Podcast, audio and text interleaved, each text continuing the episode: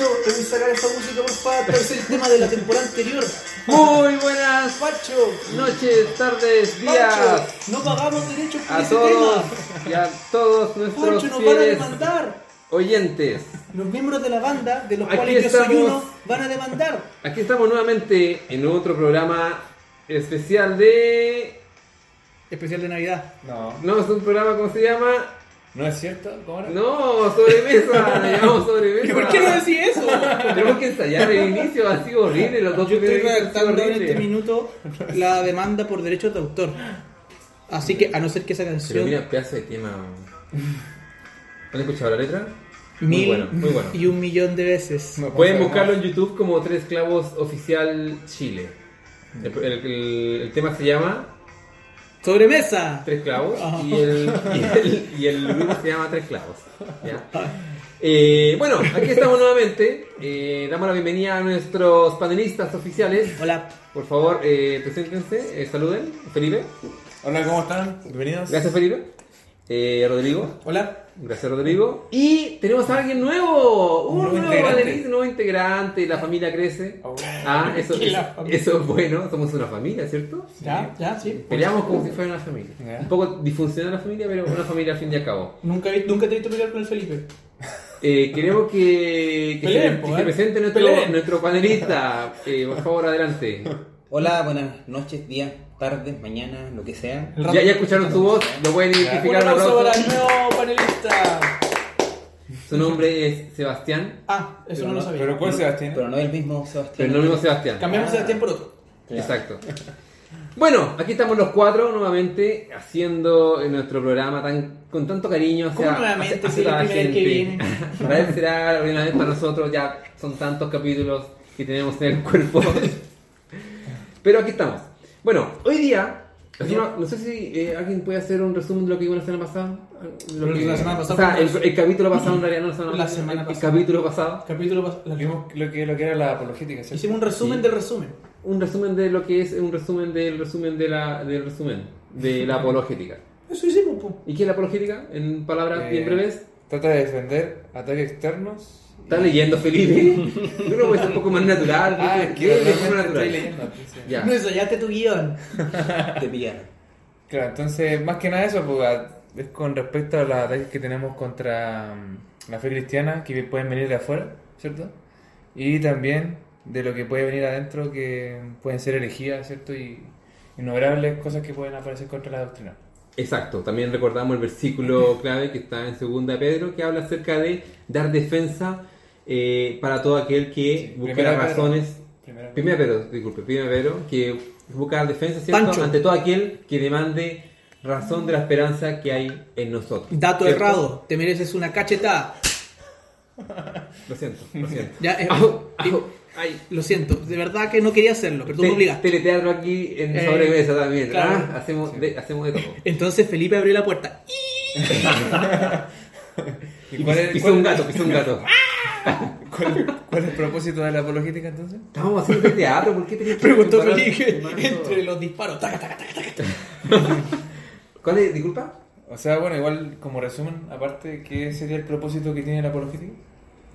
Eh, bueno, podríamos decir que tiene que ver con respecto a, a presentar el Evangelio, ¿cierto? Y como pre-evangelismo en el sentido de dar argumentos que van en contra de lo que creemos nosotros, dar defensa de nuestra fe, ¿cierto? Exacto, exacto, muy bien, muy buena definición. Eh, bueno, el día de hoy vamos a hablar acerca. Bueno, el, el- el título del programa es el siguiente. Un título muy bonito y bien, bien eh, acorde a lo que vamos a hablar, que es pensar y creer correctamente. ¿Ya? Es lo que nosotros como cristianos deberíamos hacer, ¿cierto? Ya. Uno de los, de, la- de los conceptos quizás que vamos a ver en este programa más a fondo va a ser el concepto de lo que es la lógica.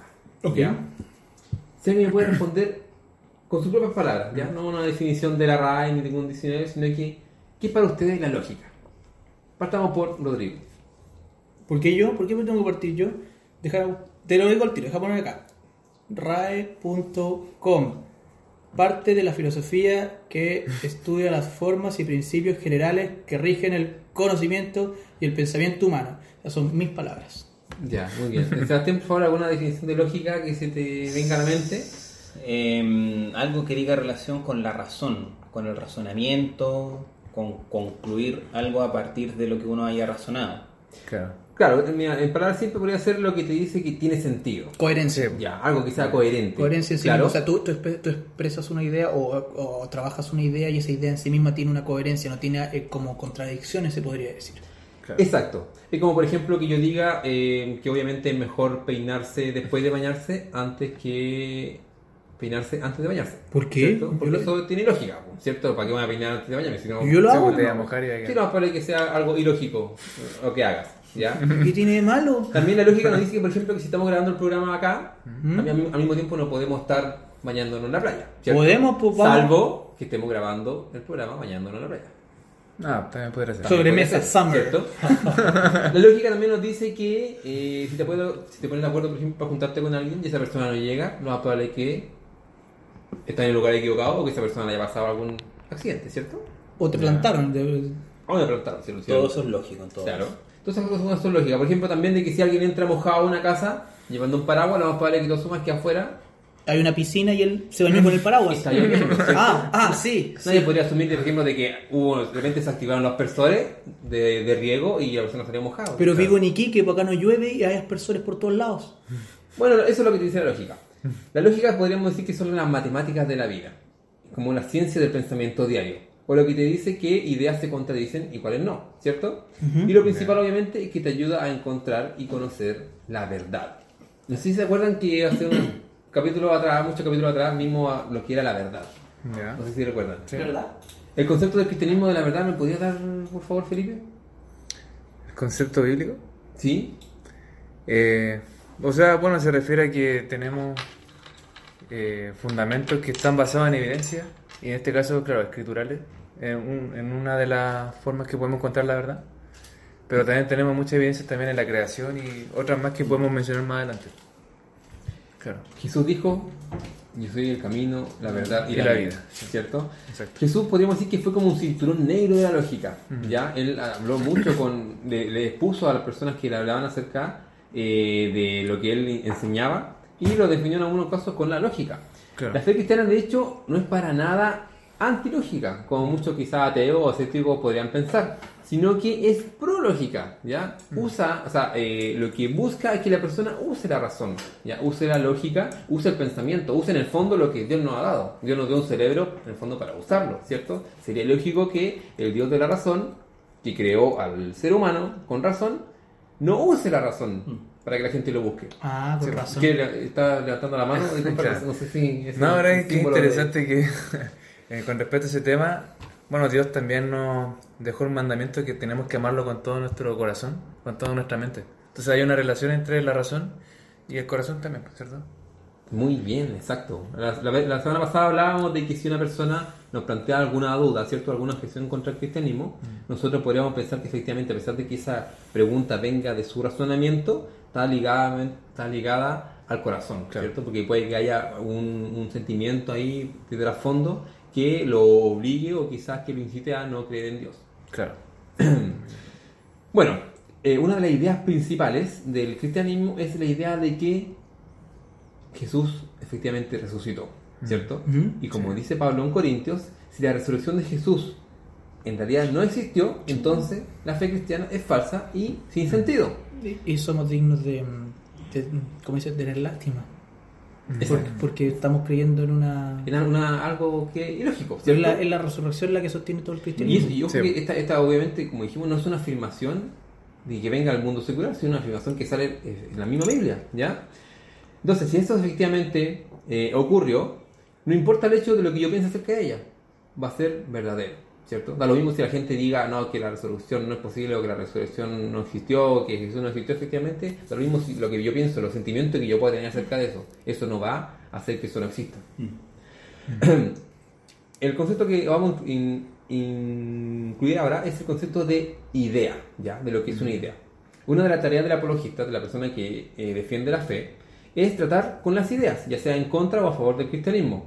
Cuando presentas una idea apelando a un sentimiento o a una autoridad que la gente no reconoce, entonces obviamente te va a ser difícil eh, convencer a la gente de esa idea. Es como por ejemplo cuando uno dice, ¿sabes qué? La Biblia lo dice, ¿cierto? Pero ¿por qué razón tendríamos que confiar en la Biblia?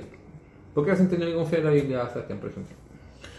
Bueno, la, la Biblia de, de sí misma habla de que eh, nos falla y en ese sentido es hasta ese punto es digna de confianza. La verdad es que es cierto de que si uno lo, lo ve desde afuera uno podría pensar que la Biblia no tiene mucho mucho sentido el hecho de que por sí misma sea confiable. Pero la verdad es que eh, hay varios argumentos, hay varios eh, principios previos que nos hacen pensar de que justamente la, la Biblia es confiable y el hecho de que es confiable es porque es revelación de Dios. O sea, eso es lo que en general nosotros creemos. La, de hecho, la, la base de todo el pensamiento y conocimiento cristiano parte justamente del hecho de que la Biblia es revelación de Dios. Y como es revelación de Dios, que es un Dios perfecto, entonces no, no se equivoca en ese sentido. Claro. Eh, Dios nos, como, como decía el Seba, eh, Dios nos dio la palabra y también nos, nos creó a nosotros con un propósito, ¿cierto? Y nos creó también con un profundo valor. Nos creó a todos iguales, ¿cierto? Semejantes a Dios. Y sin embargo, algunas ideas no tienen ese mismo valor. ¿ya? Hay ideas que obviamente son buenas y otras que son muy malas. Hay ideas que son mejores que otras. Y, eh, por ejemplo, veamos la, idea, veamos la idea hoy en día de la tolerancia. ¿ya? Imagínense eh, que está en una iglesia y de repente alguien se queda dormido. Ya que puede decir yo soy tolerante, así que voy a tolerar que la persona se quede dormida. No tengo problema con que alguien duerma. ¿No tiene problema con que lo Yo me estoy quedando dormido en este momento. Ahora, por ejemplo, imagínate si esta persona, como Rodrigo, se queda dormido en la iglesia, se pone a roncar. Uno me dice, ah, sí, igual es un poquito más difícil, pero sin embargo lo voy a tolerar. Pero ¿qué pasa si alguien en una iglesia llega con una pistola y empieza a matar a toda la gente? Obviamente, no tengo por qué tolerar ese tipo de acción, ¿cierto? Por lo tanto, simplemente hay algunas ideas que son malas y otras que son muy malas. Entonces, ¿yo no puedo ir con una pistola? No. Pucha. De juguete sí. Todas las personas merecen el mismo respeto y honor, pero no necesariamente todas las ideas. Vivimos en un mundo de ideas, ¿cierto? Estamos constantemente bombardeados, especialmente por el marketing acerca de lleve esto, compre aquello, si necesita esto, necesita aquello. Y la verdad es que estamos constantemente, tanto en las redes sociales como en el, nuestro diario cuando andamos en colectivo, en la micro, qué sé yo, tenemos un montón de anuncios, ¿cierto? Entonces podemos decir que nuestra mente nos puede estorbar o nos puede guiar a un mejor entendimiento y conocimiento de Dios. ¿no? Muy buena, qué buena. Qué por favor, buena, por por favor, repítelo, Felipe. Está, está, está buena esa, está Por buena. favor, repítelo, Felipe. No, o sea, estaba diciendo que nuestra mente puede estorbarnos o puede guiarnos a un mejor entendimiento y conocimiento de Dios. Claro. Yo, yo voy a decir a lo hecho pecho. Nada más. A mí no se me ocurre nada más. Pero Felipe se le ocurrió eso. Muy bien, claro. eh, Cuando nosotros vamos, por ejemplo, caminando y vemos un montón de anuncios, tenemos que saber efectivamente si es que es bueno o es malo, si corresponde o no corresponde, si es coherente o no coherente. Por ejemplo, no sé, pues uno ve de repente ciertos anuncios que te dicen, te ofrecen la vía entera. La, no sé, pues un lotería, algún producto cosmético. Entonces te llama la atención y tienes que saber cómo poder eh, procesar esa idea y efectivamente saber si es que eso es verídico o no es verídico. ¿A ti te llama la atención los productos cosméticos? Algunos. ¿Algunos? Muy bien. Se nota, lo veo en tu piel. Lo que encuentro, quizás lo que encuentro más lógico. Entonces, a veces, obviamente, están basados en lo que la gente, eh, que la gente que lo usa se ve de cierta forma o se siente de cierta forma, ¿cierto? Uno Claro. cuando ve gente ropa no ve gente gordita usando ropa, sino que ve modelos unos metro ochenta, Lo mismo, lo mismo- 1,90, lo mismo ¿cierto? pasa, lo mismo pasa con los comerciales de cerveza. Tú nunca veis los problemas asociados a la cerveza, nunca veis al compadre con caña vomitando en la cuneta, veis al tipo pasándolo bien Feliz en, la, en la cuneta. ¿cierto? Pero pasándola bien. Claro, los comerciales de champú, que la persona así como que se, se apl- aplica el champú y de repente tú ves que la persona tiene una... una Brilla. Claro, así Te, como una te sensación de, ese pelo. de felicidad su cara, así como por usar ese champú, que no voy a mencionar por no hacerle propaganda. Ahora, una vez que tenemos claro más o menos el concepto de idea, vamos a ver el concepto de argumento. ¿Ya? Un argumento es un grupo de razones interconectadas para expresar una idea final, ¿ya? Mm. Por ejemplo, imagínense que ustedes van nuevamente manejando su vehículo o van en, en una carretera y de repente Mm. ven un, un letrero que dice no veo así conduzcas. Yo Ya. ante eso lo veo y digo, salud, glup, glup, y sigo andando. Uno podría pensar, ¿es un buen mensaje o un mal mensaje? Desde el punto de vista cristiano, ¿qué pensamos nosotros? Mm, Es que deberías, si vas a conducir, no deberías beber.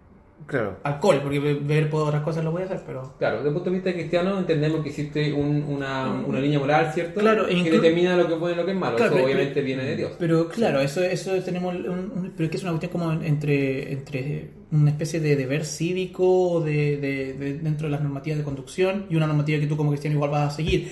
Incluso si no tuvieras normativa, como dices tú, hay un tema Moral. ético, moral, que te indica a ti que no deberías hacer eso si vas a poner en riesgo a otra persona. Pero- Entonces, por ambos lados no deberías beber y conducir. Si tú estás escuchando esto, amigo o amiga, en tu auto y estás bebiendo, te aviso, no, no lo hagas. Bájate, pídete un taxi, pídete un Uber, te lo paga el Felipe y llega a tu casa. Y si estás hablando por teléfono, tampoco. Porque mucha gente lo hace. Mucha gente habla por teléfono mientras maneja. Claro, incluso si no fuera moral, ese tipo de normas son buenas porque... Por sentido común también. No, y más que sentido común, o sea, bueno, obviamente por sentido común, pero también es por una cuestión de preservación de la vida, de la gente, de la sociedad, o sea, también es una protección a la persona. Claro. Entonces Claro. es bueno por donde se le mire quizás. Está bien, eh, podemos establecer que efectivamente es un buen mensaje. Ahora, podríamos determinar que es un buen argumento. En el fondo, esto es una afirmación, ¿cierto? Mm.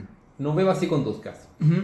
Eh, es una, en el fondo, una afirmación es como una descripción de lo que consideramos que es real, ¿ya? Pero, claro, pero- pero ahí hay solamente una idea, porque no hay ningún Claro, una idea, exactamente. Pero un argumento de una serie de ideas, ¿cierto? Una serie de afirmaciones que nos llevan a creer una conclusión. Por ejemplo, en este caso, si vemos esta afirmación como un No argumento, sería beber y conducir es peligroso. Ya. Esa sería la primera premisa. La segunda sería no deberías hacer cosas peligrosas, Ujú. ¿cierto? Ya sea por autopreservación o porque es moralmente malo. Y, lo- y la conclusión sería, por lo tanto, debes evitar beber y conducir. Sí, claro, la, la idea argumentada. Ese es como el argumento. Entonces tenemos la primera premisa, beber y conducir es peligroso. La segunda, no deberías hacer cosas peligrosas. Y la tercera es, por lo tanto, debes evitar beber y conducir. Esto igual obviamente va de la mano de lo que creamos, porque en cierta manera nosotros creemos que es un principio moral no hacer cosas peligrosas, ¿cierto? Un argumento finalmente tiene dos ideas que llevan a una conclusión. Estas ideas eh, se llaman premisas, las cuales son afirmaciones sobre la realidad, ¿cierto? Nosotros efectivamente vemos que eh, beber y conducir es algo peligroso. La lógica nos dice cierto sentido común. También deberíamos, también nos dice lo mismo de que no deberíamos hacer cosas peligrosas, ¿cierto? A que la gente lo hace, y por lo tanto deberíamos evitar ese tipo de acciones. Un buen argumento debe tener ciertas características, ¿ya? Ya. Esta es la forma que podemos determinar si un argumento es bueno o argumento es malo. ¿Ok? Entonces, por ejemplo, el primer, la primera característica debe ser no tener palabras ambiguas. ¿ya? La premisa en realidad es clara, se entiende lo que afirma o tiene más de un significado. ¿ya? Esa es la forma de evaluar. Por ejemplo, si hay una frase muy conocida que dice, una mañana le disparé a un elefante en pijamas. ¿ya? Uno podría pensar, chuta, ¿estaba yo en pijamas o estaba el elefante en pijamas? Esa frase es muy Sí. conocida, ¿en serio? Sí, muy conocida en, en, en cierto ámbito. En el ámbito, de los- ese- en, ese- en el ámbito de los cazadores sonámbulos. Sí, en, en- en una parte de África eh, occidental se dice harto. Ya. Entonces, vivo cerca del río, déjate caer algún día. Alguien podría decir, Déjate que. déjate caer a la casa o déjate caer al río, ¿ya? Claro. ¿Me entiendes? Entonces, en ese caso, obviamente la idea no es tener palabras ambiguas. Una anfibolo- se usa una anfibología ahí. Exacto, entonces ese no sería un buen argumento, ¿cierto? Sería una buena idea. También debe tener otra característica que debe tener una lógica válida, o sea que la conclusión fluye naturalmente de las premisas que la anteceden. Por ejemplo, si yo digo este argumento, este, este argumento, digo, primero, las comidas altas en grasa son malas para la salud, ¿cierto? La segunda dice, algunos yogur son altos en grasas.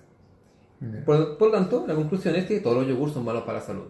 ¿ya? Aquí si se fijan, la primera premisa efectivamente es verdadera. Porque hay, las comidas altas en grasa son malas para la salud, ¿cierto? Lo- todo lo que es grasoso, eh, ahora sale un sello que dice alto en grasa, por lo tanto me hace mal. Me lo pusieron esa mía acá en el brazo. Mira, alto en Se lo grasas. tatuó. La siguiente dice, algunos yogures son altos en grasa, ¿cierto? Que también es verdadero, efectivamente sí. algunos yogures son altos en grasa, pero sin embargo cuando voy a la conclusión dice que por lo tanto todos los yogures son malos para la salud.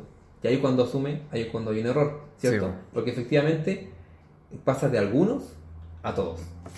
¿Ya? Ah. Por tanto, es una lógica inválida. ¿Ya? Hay un ejemplo que es como similar a ese. Por ejemplo, Dime. no sé, pues dicen los musulmanes son monoteístas, entonces los cristianos también son monoteístas. Entonces, como. Por lo tanto, el monoteísmo es falso. No, pero- sí. o dicen que los musulmanes son cristianos. son como un porque como son silogismo. mono- monoteístas. Ah, claro. Sí. El, el clásico silogismo, ¿no? De... Claro. Silogismo. Ese Por- por favor, me- explícanos. Me, lo enseñaron en la media, tú que me acuerdo. Estaba curado, ¿Para iba manejando ebrio. No, no mencionemos cosas que no, no llevan a nada, por favor. ¿Ya?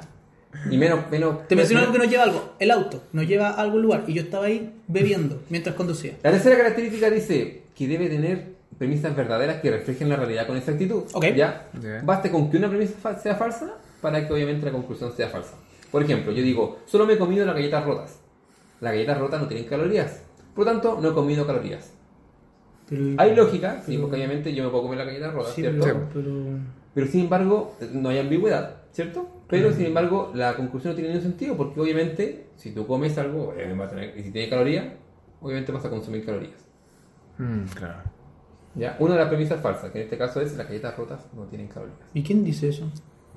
Es el argumento. Ya, Es solo un ejemplo. viendo efectivamente lo que son los argumentos ya y cómo de cierta manera detectar de que sea un buen argumento y cuál es un mal argumento, vamos a pasar a lo que son las falacias lógicas. Oh. ¿ya? Mm. Las falacias lógicas. De, defíneme, por favor, Ya, las, fala- las falacias, hay harta, harta falacia. Tenéis la Salcobrán, la Cruz Verde, la Humada, la Doctor Simi. Sebastián, por favor, ¿puedes darme una definición de lo que es una falacia lógica? Eh, bueno, una falacia dice relación o es como un sinónimo de algo falso. De una u otra Exacto. forma, una falacia lógica tendría que ser algún error argumentativo que, o que se disfraza como argumento y que hace parecer que tiene cierta lógica, hace parecer que tiene cierta línea argumental clara, pero tiene algún error en su creación o en su generación que lo lleva a ser eh, inexacto, incorrecto o falso derechamente. Que, por favor, un aplauso para. Muy bien. Se me acaba de ocurrir. Increíble, increíble. ¿ah? Y si- sin apunte, sin apunte. La puedo- Ya. Hay muchas falacias lógicas, ¿ya? Como decía el Seba, obviamente lleva a un a tratar de hacer parecer algo en que en realidad no lo es. Y, si- y tenemos un montón. Ya vamos a partir primero con las contradicciones, ¿ya? Que son efectivamente ideas que no tienen sentido, ni siquiera pueden satisfacer su, pro- su propia condiciones de, de racionalidad o veracidad, ¿ya? Por ejemplo, si yo digo no hablo español, ¿No lo qué? No yo no hablo español. No hablo español ya. ¿No habláis español? ¿Y cómo lo hacía entonces? Eso es una contradicción, ¿cierto? Sí, Porque obviamente estoy hablando en español. Si me está pero a la hablando vez español ahora. Una, una locura, ¿cierto? Es un Por ejemplo, si yo digo, esto no es, esto no es una frase. También es una contradicción. No sé cómo lo hace porque acabáis de decir algo que para mí parece una frase. Y me dice que no es una frase, perro. Y algunas que van asociadas con la religión. Por ejemplo, cuando dicen la verdad no existe. ¿Por qué razón la verdad no existe? Es una contradicción. Tampoco existe, yo pensaba que sí. Porque está afirmando algo, ¿no? ¿Y eso es Está verdad? dando una afirmación. Claro. ¿Y esa frase es verdad? ¿Cómo como- podríamos responder a esta persona? Como dice Rodrigo. Si alguien ¿Qué- dice la verdad no existe, ¿qué deberíamos responderle? ¿Qué dije yo? Estaba preguntando de verdad. El- Eso, Eso, si yo digo la verdad no existe, ¿tú me qué me dirías? Que la verdad sí existe, po.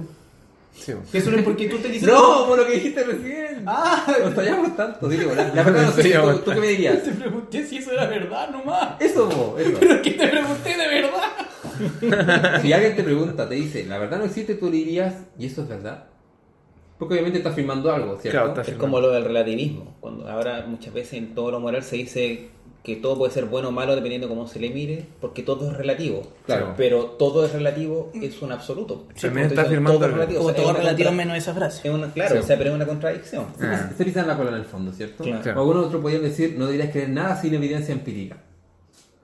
Y Pero eso también es eso tampoco es- ¿cierto? Y cómo tú, a través de Empíricamente- empíricamente compruebas que esa frase efectivamente Claro. es verdadera.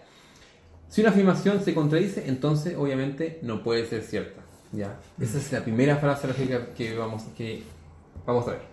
La siguiente es falsas dicotomías. Es cuando alguien te dice que tienes que elegir entre A o B, pero en realidad hay muchas más más alternativas. opciones. Claro, Ya. claro. Por ejemplo, cuando alguien te dice, ¿eres comunista o eres fascista? ¿Cierto? Si tú dices, dices algo en contra del comunismo, entonces ¿qué te dicen? Come guapo.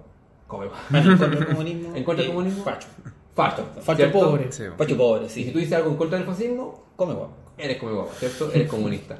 Obviamente, eso no es así. Porque efectivamente tú pues, no tiene que ser necesariamente de ambos extremos, ¿cierto? Claro. Perfectamente puede ser una persona de centro. Con opiniones quizás de un lado, con opiniones del otro, pero sin embargo no tienes por qué elegir uno- ambos lados. Por ejemplo, otros dicen, ¿Dios existe o la maldad existe? ¿Cierto? No tiene sentido que exista un Dios si también existe la maldad. Ok. O no tiene sentido sea, o sea, que si existe escuchado- la maldad, ¿por qué razón tendría que existir? Claro, Claro, si, si, si, si hay Dios, porque hay maldad? Exacto, ¿cierto? Claro. Y eso es uno, quizás uno de, los- de las ideas que más tiene la gente que no conoce a Dios efectivamente, o que Ah. tiene quizás cierta antipatía con la religión, porque piensan que efectivamente eh, si existe la maldad, entonces, ¿por qué razón Dios no hace algo al respecto? No, sí, no- ¿ah? no pueden concebir en su mente de que efectivamente pueda existir la maldad y pueda existir Dios. Buena pregunta, yo nunca lo había preguntado. Otra falsa dicotomía es, por ejemplo, hoy en día que está todo de moda, que te dicen o tú eres pro gay o eres Pro... Homofóbico. Ah. Ah, ¿Cierto? ah, ya. ¿Cierto? Te vas a ambos extremos. Pero Claro. no necesariamente estar eh, en contra de la homosexualidad significa que tú eres homofóbico. ¿Cierto? No. Y no estar en contra tampoco te hace pro gay. Exacto. Entonces, esa fue, esas son las falsas dicotomías. La siguiente es una de las más conocidas, creo yo, que es ad hominem. No sé si Ruro me puede explicar lo que es la falacia ad ¿Y por qué te tengo que explicar a ti si, Felipe, tú, si tú eres- tonto? tú eres- y si tú yo digo que tú eres tonto y te ataco a ti, tu argumento queda invalidado automáticamente. Bueno, tú me venías a hablar acá de, de- de lógica, pero yo sé que tú. No eres lógico. Tú una vez votaste basura en la calle, o sea, no me pudiste dar un argumento tú. po. Claro. Exacto. Se ataca a la Una hominem no ataca a la idea, ¿cierto? No ataca a la idea que está presentando la persona, sino que ataca a la persona en sí. Mu- mu- Muchas veces es visto, visto- es visto en la política, ¿eh? cuando un político dice X cosa, el otro le responde el otro extremo, ah, pero si él el año no tanto no sé cuantito, eh, se pasó un semáforo, entonces no me puede venir a hablar de eso, ¿cachai? Es Eso, atacáis a la- a la- al, al acto de la persona, a la persona misma, antes que el argumento que te está presentando. Incluso esto sale en la Biblia, imagínense, en la Biblia sale, no sé si recuerdan en Lucas, cuando a Jesús se le dice que era un hombre comilón y bebedor de vino, amigo de publicanos y de pecadores. En el fondo se le atacaba por la forma en que Jesús vivía su vida, ¿cierto? Él obviamente en alguna fiesta bebía vino, en alguna- obviamente se juntaba con publicanos, se juntaba con pecadores. Pero sin embargo el hecho de que hiciera eso no significaba que lo que él dijera no era verdad. ¿Ya? O también Entonces- sobre su procedencia. Dicen cuál era su padre. También sobre, Su, También. sobre su procedencia. Todas, todas son falacias dirigidas hacia la persona de Jesús, pero no necesariamente hacia su mensaje. Una idea puede ser verdad, aunque la persona que lo diga sea tonta, sin estudio o ¿Y, cualquier y cosa. por qué me miráis a mí cuando decís tonto y sin estudio? Otra falacia, pendi- pendientes re- resbaladizas. Tiene otro nombre en español, pero bueno, no lo busqué. Es una idea que si, que si persiste no puede llevar a algo peor. Quizás sirva como ejemplo, pero eh, dentro de la lógica es falaz. Por ejemplo, cuando dicen que eh, si hago una sesión contigo, tengo que hacer una sesión con todo el resto. ¿Ya? O por ejemplo, cuando dicen que si se aprueba la ley contra el aborto libre, entonces las mujeres pobres no podrán mantener a su bebé y harán aborto clandestino con el peligro que eso conlleva. Está, pens- está mostrando una idea, cierto que efectivamente puede ser cierta o no, pero sin embargo no tenemos la, garan- la garantía de que efectivamente sea así. En la Biblia también aparece esto, dice, eh, porque este, este hombre hace muchas señales, si lo dejamos así, todos creerán en él y vendrán los romanos y destruirán nuestro lugar santo y nuestra nación. Es lo que hablaban de Jesús, ¿cierto? Los fariseos decían, no dejemos que este loco siga enseñando las cosas que enseña, porque si no, va a quedar la grande, ¿cierto? Efectivamente, ¿podía pasar eso? Sí, pero no necesariamente. Claro. ¿Ya? Entonces estamos apelando a una mentira para tratar de hacer parecer algo como si fuera una verdad. Eso lo vimos en Juan 11:48, por si quieren buscarlo en sus casas. Preguntas complejas. Une dos ideas sin relación entre sí y espera que la persona responda, acepte o rechace las dos al mismo tiempo. ¿Ya? Por ejemplo, ¿sabe tu mamá que eres estúpido? Oye, ¿por qué me miráis a mí? A mí no, no miráis a mío, no. Sebastián. ¿Y, qué, y- qué te pasa con mi vieja? ¡Ay! Volvimos al teleteatro. Ah, De- de- de- Oye, esta violencia intrafamiliar si somos una familia. ¿eh? no, pero, pero, En todo caso. pero. Felipe, Felipe lo, Felipe lo defiende. Felipe, que- Felipe lo defiende, me está mirando bien feo ahora. Felipe la mano, no suéltame la mano, Felipe. ¿Has dejado de pegarle a tu esposa? Pero le estáis diciendo. A ver, hay- gente que está escuchando, acá en esta mesa hay tres hombres solteros y un casado. Esta pregunta no es para ninguno de nosotros tres. Y la dijo el mismo Pancho. Esa es una pregunta compleja. Cuando tú unes dos ideas y tienes que aceptarlas o rechazar las dos al mismo tiempo. ¿ya? Obviamente, ¿sabe tu mamá que eres estúpido? Está asumiendo que tú efectivamente eres estúpido. Cuando dice, has dejado de pegar a tu esposa, está asumiendo que la persona efectivamente le pega a su esposa. No te da la alternativa de decirle que no. ¿Ya? Claro, porque si yo contesto algo, no estoy negando la premisa sobre la cual está basada la pregunta, porque yo le puedo decir, ¿sabe tu mamá que eres estúpido? Eh, no. Entonces, como estoy admitiendo que soy estúpido porque mi mamá no sabe. Exacto, lo mismo cuando dices, Claro. has dejado de pegar a tu esposa, tú dices que no, entonces significa que le estoy que sigo pegando. Claro. O si dices que sí, porque sí, ya sí, dejaste de sí, pegarle. ¿Cierto? ¿Sabes qué? Me dejaste preocupado. Después esto voy a tratar de. Voy a pasar a- a- acá al Cernama a dejar una, Bueno, no sé, no- una denuncia por favor. Fernamej. Ok. Eh, y uno que sale en la Biblia. Ya. ¿Es correcto pagarle tributos a César? Uy, Buena, ¿no? Mm. O sea, cuando uno escucha esta pregunta y se imagina a Jesús, uno dice, no, de aquí, no se salva, Sí, ¿cierto? dale. No hay forma de que Jesús se la pueda sacar. Tú leí, tú leí ese versículo y decías, ah, acá Jesús no se salva. ¿Tú en serio lees ese pasaje en la Biblia y en la mitad dices, uy, ¿qué irá a pasar? No, lo que yo digo es que increíble la forma en que responde Jesús. Sí. Yo creo que a ninguna otra persona Se le hubiera ocurrido algo así. Ya, Y eso es increíble porque, en el fondo, imagínense este es el escenario, el contexto. Lleno de romanos por todos lados, Llovía. lleno de judíos. Había Sus discípulos. ¿cierto? Y Jesús. le hacen una pregunta que en esa época, obviamente, quizás le podía significar hasta la muerte. No, era, era muy contingente esa pregunta. Si teníais que pagar tributo a los romanos que están ahí, que si no les pagáis te pegaban. Entonces, ¿cómo responde Jesús? Con otra pregunta, Mm. ¿cierto? Cualquiera podría haber dicho, mejor respondo algo. po, Claro, ¿cierto? responde sin embargo, directamente la pregunta. es lo que ¿Y, y por qué razón Jesús respondía con preguntas? Porque cuestionaba a sus cuestionadores. Muy bueno. O sea, les Cuestionar las cuestiones, ¿cierto? Claro, les devolvía la. Tirar la, la pelota de vuelta, no podría decir, ah, pero es que, eh, eh, ¿cómo decía? Mala educación responder con una pregunta, no podría decir. Es que, es que se dice eso por otra cosa, pero el tema acá es que las ideas que están discutiéndose, muchas veces las preguntas que te hacen, los argumentos que te lanzan o que te digan o lo que sea, no son necesariamente argumentos bien formulados o Claro. preguntas bien formuladas o incluso bien intencionadas. Mm. Por eso es bueno cuestionarlas antes de entrar a responderlas, porque si la pregunta no está bien formulada, vaya a perder tiempo tratando de responder Claro, el trasfondo detrás de la pregunta era incorrecto. Entonces no se podía contestar esa pregunta porque el- la base estaba mala ya de partida. Claro. Entonces Jesús al final responde, ¿qué dice? Pásenme una moneda, dice.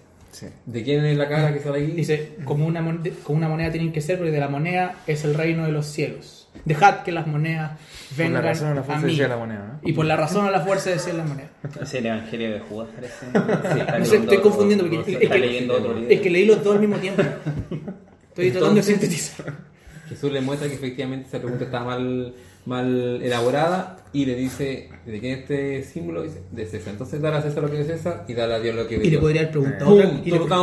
No, y le podría haber preguntado otra cosa. ¿Y qué imagen está en ti? ¡Ah! Otra falacia, apelación a la compasión. A la compasión. ¿Por cómo eso la relación No a sé. la compasión? ¿A ¿Alguien le, le suena? Suena ¿Se como pelear a la compasión de alguien, algo? sí, pero, pero no me pregunté eso. po. ¿Se le ocurre algo? ¿No? No. Por ejemplo, cuando Dios- la gente dice, Dios no dejaría que mi dulce abuelita, que mi dulce abuelita se perdiera, ¿cierto? Ya. ¿Y sabe tu abuelita que es estúpida? Ah, ah, no sé, estoy mezclando Estamos uniendo, estamos uniendo, Estamos- uniendo falacias.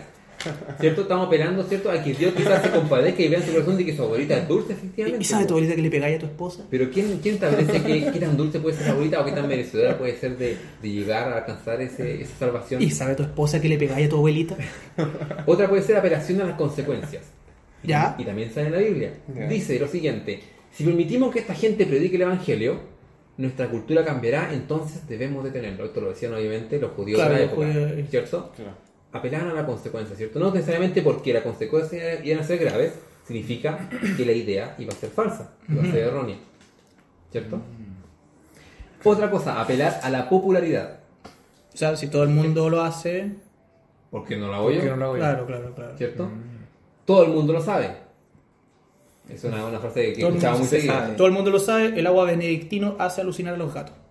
Cu- Cuidado con, no podemos dar marcas, por favor. Nadie, nos, está, nadie nos está pagando. A mí sí. Ah, Sí. la siguiente. Estamos en el siglo XXI, nadie cree eso. Pero... mm, No sé si nadie creerá eso. O la, o siguiente. ¿Cómo puede ser que millones de personas de una cre- millones de personas, no, no personas, lo siento. Millones- ¿Cómo puede ser que millones de personas de una creencia estén equivocadas? Mm. Eso también podría ser un argumento de Claro, parte del cristianismo. Pero ¿Cierto? es un argumento de popularidad, pues no. ¿Cierto? Podríamos decir efectivamente que sí. Hay- ¿Cómo tanta gente va a estar equivocada acerca del cristianismo si son millones de personas? po? Ah, ¿Cierto? también. Claro. Ahora podría ser un argumento, de hecho muchas veces mucha gente lo usa. ¿Cierto? Cristo cambió la vida de un montón de personas y lo sigue haciendo hasta el día de hoy. Pero no por eso va a ser verdad. Y así, Pancho sembró la semilla del ateísmo, del posmodernismo. Sobremesa ahora es agnóstico. Ahora es sobremesa agnóstico y del agnosticismo es su amigo Rodrigo. El próximo capítulo. Generalizaciones precipitadas. ¿Ya? Es cuando yo afirmo algo Ya. en base a una experiencia quizás muy remota. Ya, por ejemplo, cuando dicen, la iglesia son todas aburridas. Por lo menos en la que yo fui, así lo era. Mm. O por ejemplo, los cristianos siempre te juzgan. Bueno, por lo menos que yo conocí lo hizo. ¿Ya? Todos los puertorriqueños son propensos al astigmatismo. Yo conocí a uno que lo tenía. Muy Ya, bien. Es como guiarse por estadística, una cosa así. es que ni siquiera eso, la estadística es una cuestión es más, más Fue, fue fehaciente, estadística po. negativa quizás. Pero no, claro, pero la estadística tú la puedes estudiar, pues Sí, es una estadística, pero si yo te digo que no sé, porque todo lo, lo no sé, po, lo que dijo el Pancho recién, porque toda la iglesia fue porque fui a una, eso Claro, no es una estadística, Felipe. No, pues estamos- Felipe, eso no es una estadística. pero Felipe, no era necesario que me golpearas. La siguiente, hombre de paja, una de las más conocidas. Felipe, por favor, un ejemplo de hombre de paja. Hombre de paja. El del mago de Oz. Eh, o sea, o sea, puede ser como carico- caricaturizar el argumento del, del oponente. Claro, de la persona que hace está que el argumento sea más débil quizás de lo que realmente es, Claro. ¿cierto? Y en algunos casos también los cristianos también a veces. Sí, pues, sí. Me gusta. Podemos usamos, caer en ¿cierto? eso, sí. Yo lo he usado mil veces, lo estoy usando ahora. Mm. Podemos como exagerarlo, tergiversarlo. Claro. Por ejemplo, cuando la gente dice acerca del cristianismo, no, porque es un conjunto de reglas y prohibiciones ya pasadas de moda. O sea, nadie lo dice con esas palabras, pero sí. ¿Cierto? O por ejemplo cuando dicen que el cristianismo solo se trata de tener fe y no de razonar. La pregunta que tenemos que hacernos acerca de esto es, ¿es realmente la mejor definición que podemos encontrar del cristianismo? Si yo dijera, por ejemplo, no, Rodrigo eh, tiene barba y no se baña. ¿Es solamente Rodrigo un hombre de barba y que no se baña? ¿O hay, o hay alguna otra definición que podamos hacer mejor de Rodrigo? Quizás que tiene veintitantos, quizás que trabaja en un hotel, quizás que... etcétera. Yo a veces me afeito y, y me baño, y cuando me baño me peino antes. antes de bañarme. Sí, pues, más lógico. Sí, muy bien. Y tu mamá sabe, no. Y sabe tu esposa. Y la última que vamos a ver es la fanacia genética, que tiene que ver con el origen. Ah. ¿ya? Esa- Y también sale en la Biblia. Cuando de Jesús dijeron, ¿de Nazaret puede salir algo bueno? Mm. ¿Cierto? Claro. Asumiendo que quizás de Nazaret había algunos malos casos, ¿cierto? ¿Tú de dónde eres, Francisco? Yo soy criado y, y- y nacido, al revés también puede servir, eh, nacido y criado en, en en Iquique, sí. En Iquique. Y di que- Sí, en Iquique. En Iquique pueden salir cosas, tierra de campeones se le dice, de hecho. Ya. Tierra de campeones, No voy a ahondar más en el tema. ya. Por respeto. Bueno, hemos, Felipe. hemos visto la lógica, ¿cierto? Y cómo detectar eh, la verdad de una mentira. Mm. Pero tenemos que tener cuidado, obviamente, de no convertirnos en monstruo arrogante, así tratando de buscar. eh, o- o- Demasiado tarde, mírame. Puede que algunos sean unos monstruos arrogantes, pero obviamente no podemos ser unos, como unos monstruos arrogantes de conocimiento, ¿cierto? Eh, tenemos que saber y no perder de vista. Y quien hace la pregunta, obviamente, es un ser humano, ¿cierto? Y como lo vimos en el programa pasado, quizás esas, esas consultas que tengan están asociadas finalmente a una experiencia dolorosa. Claro. Eh, obviamente tenemos que ser un reflejo de nuestro Salvador y no somos una especie de máquina lógica, ¿ya? Eh, bueno, yo creo que estamos llegando ya al fin de nuestro programa, ¿cierto? La, la próxima semana vamos a tener otro tema más interesante. No sé si quieren hacer alguna conclusión al final, algo que quieran mencionar rapidito, ¿no? No realmente, pero el camino. Esa es su experiencia, con, su, su experiencia acá en el programa. Ese es mi origen. No realmente. No su, nada. No, nada. No me importa. Felipe, Eh, no, creo que quedó bien claro todo lo que se habló. No sé si podríamos agregar algo más. yo te voy a agregar algo. Ya, eh, bueno, para solamente para terminar, una pequeña frase que dice que lo dijeron un par de escritores cristianos: no podemos creer en lo que sabemos que no es cierto y no podemos amar lo que creemos que es irreal. Ya, si hay algo que te ofrece el cristianismo es una eh, cosmovisión, ¿cierto? Donde nos ofrece obviamente una teoría básica del universo, nos ofrece una definición de quién o qué somos, también nos explica en qué falla el mundo o en qué fallamos nosotros y nos proponen una respuesta o una solución. Eso es lo que es el cristianismo, ¿ya? Y pasa por, obviamente, por un montón de pruebas. Una de esas puede ser la consistencia lógica, que es una conmovisión que es verdadera, ¿cierto? Que no se contradice. También pasa por el- la prueba de la factibilidad, que es una conmovisión que encaja con los hechos, ¿ya? Lo podemos evaluar, ¿cierto? Y también con la viabilidad, que es una conmovisión verdadera que efectivamente se puede vivir, ¿ya? Así que eso lo dejamos invitado para el próxima, próximo capítulo, próximo podcast, próximo no sé qué más. Y será hasta la próxima. La próxima semana, la próxima mes, la próxima qué cosa, pues tenéis Próxima que hora. especificar. Próxima hora, El tenéis que próximo, especificar. eh, no capi- estamos- episodio, más que episodio, episodio. semana a semana. Estoy, No. como se llama, O sea- medio eh, perdido con la, eh, con la La música. próxima Y sabes- la próxima transmisión. Sí. La pro- claro, el próximo Bueno. streaming en Twitch. Vamos a estar ahí jugando Minecraft, vamos a estar jugando Fortnite, vamos a estar ahí jugando Oye, eh, los nombres.